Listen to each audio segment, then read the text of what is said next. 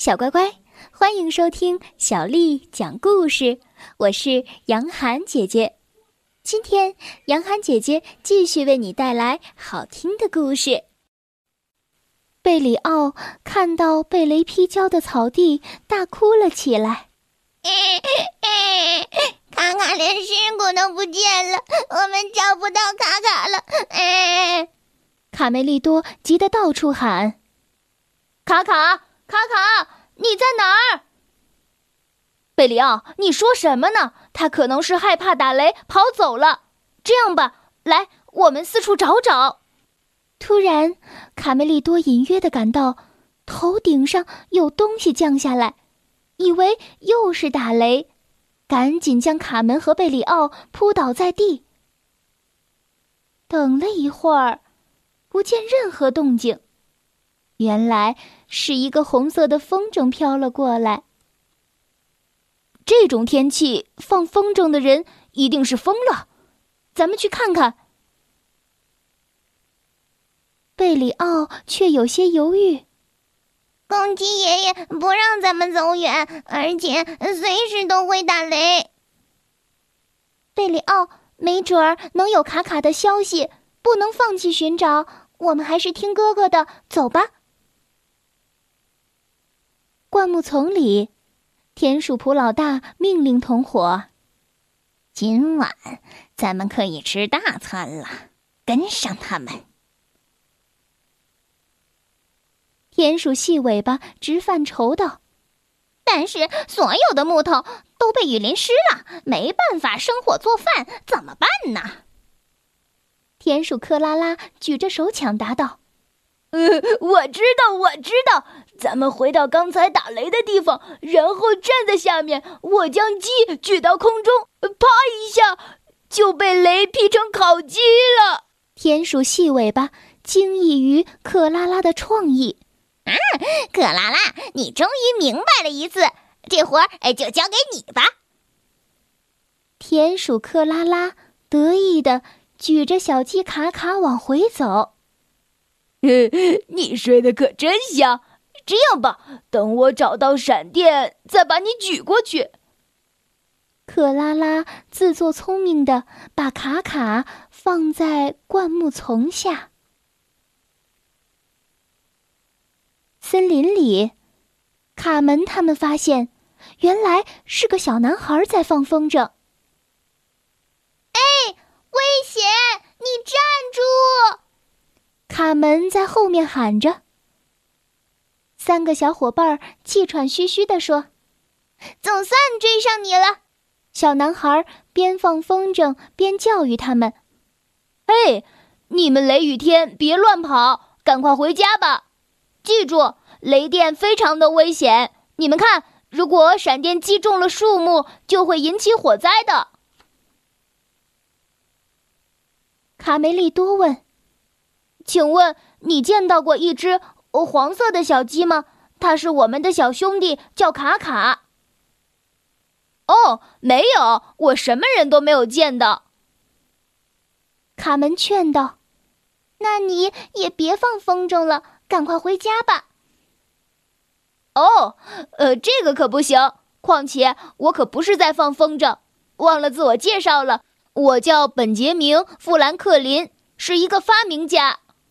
这个就是我最新研究的一项科学实验，小男孩指着手中的绳子讲解道。卡门没等富兰克林解释完就走了。我们还要寻找弟弟，你先忙吧。卡卡，卡卡，你在哪儿啊？卡梅利多好奇地问：“哦，科学实验是什么？”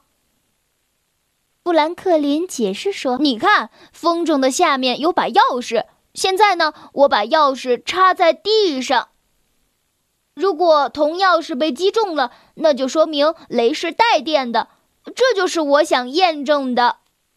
现在啊，电被直接的引到了地下，这样呢，就不会击中树木，又不会伤到人。这是一个重大的发现。我的实验成功了，谢谢你们。”克拉拉吃惊的张大了嘴。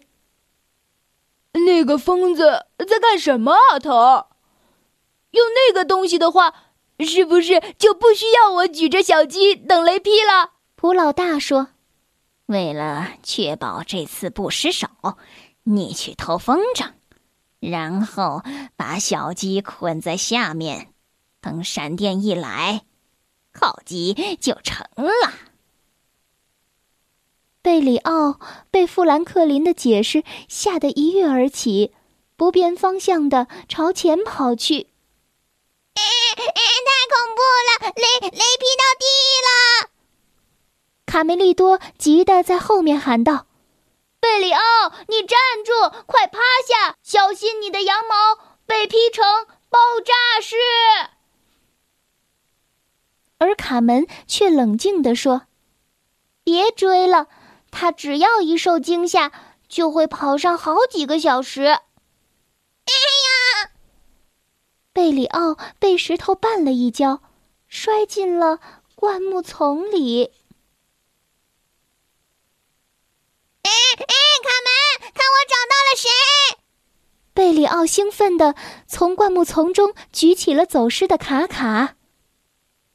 卡门吃惊地看着熟睡的卡卡。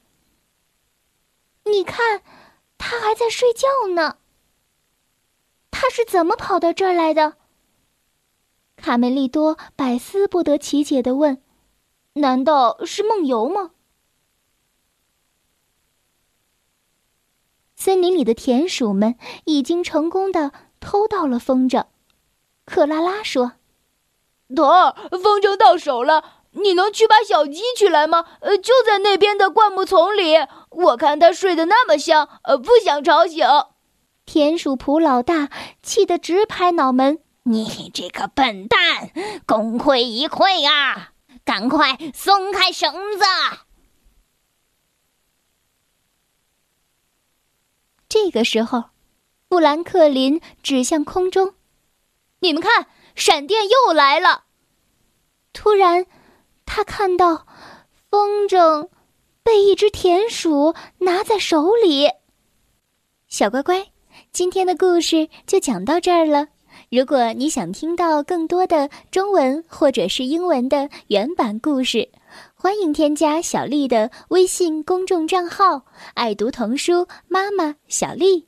接下来又到了我们读诗的时间了。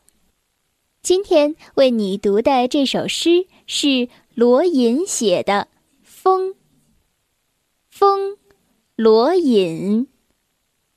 不论平地与山尖，无限风光尽被占。采得百花成蜜后，为谁辛苦为谁甜？风，罗隐。不论平地与山尖，无限风光尽被占。采得百花成蜜后。为谁辛苦为谁甜？风，罗隐。不论平地与山尖，无限风光尽被占。采得百花成蜜后，为谁辛苦为谁甜？